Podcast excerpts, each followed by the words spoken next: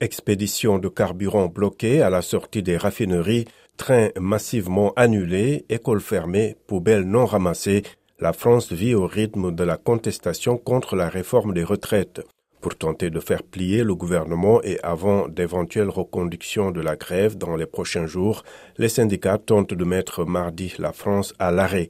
Le secrétaire général de la centrale syndicale CFDT, Laurent Berger, a salué une mobilisation historique, son homologue de la CGT, Philippe Martinez, assurant que ça va être la plus forte journée de mobilisation depuis le début de ce conflit. Il s'agit, depuis le 19 janvier, de la sixième journée d'action contre cette réforme des retraites et son report de l'âge légal de départ de 62 à 64 ans. Selon les sondages, les Français sont majoritairement contre. À la compagnie nationale ferroviaire SNCF, 80% des trains étaient annulés avec des liaisons internationales dégradées, voire interrompues entre la France et l'Allemagne, l'Espagne et le Royaume-Uni. Le trafic est également très perturbé dans le métro parisien.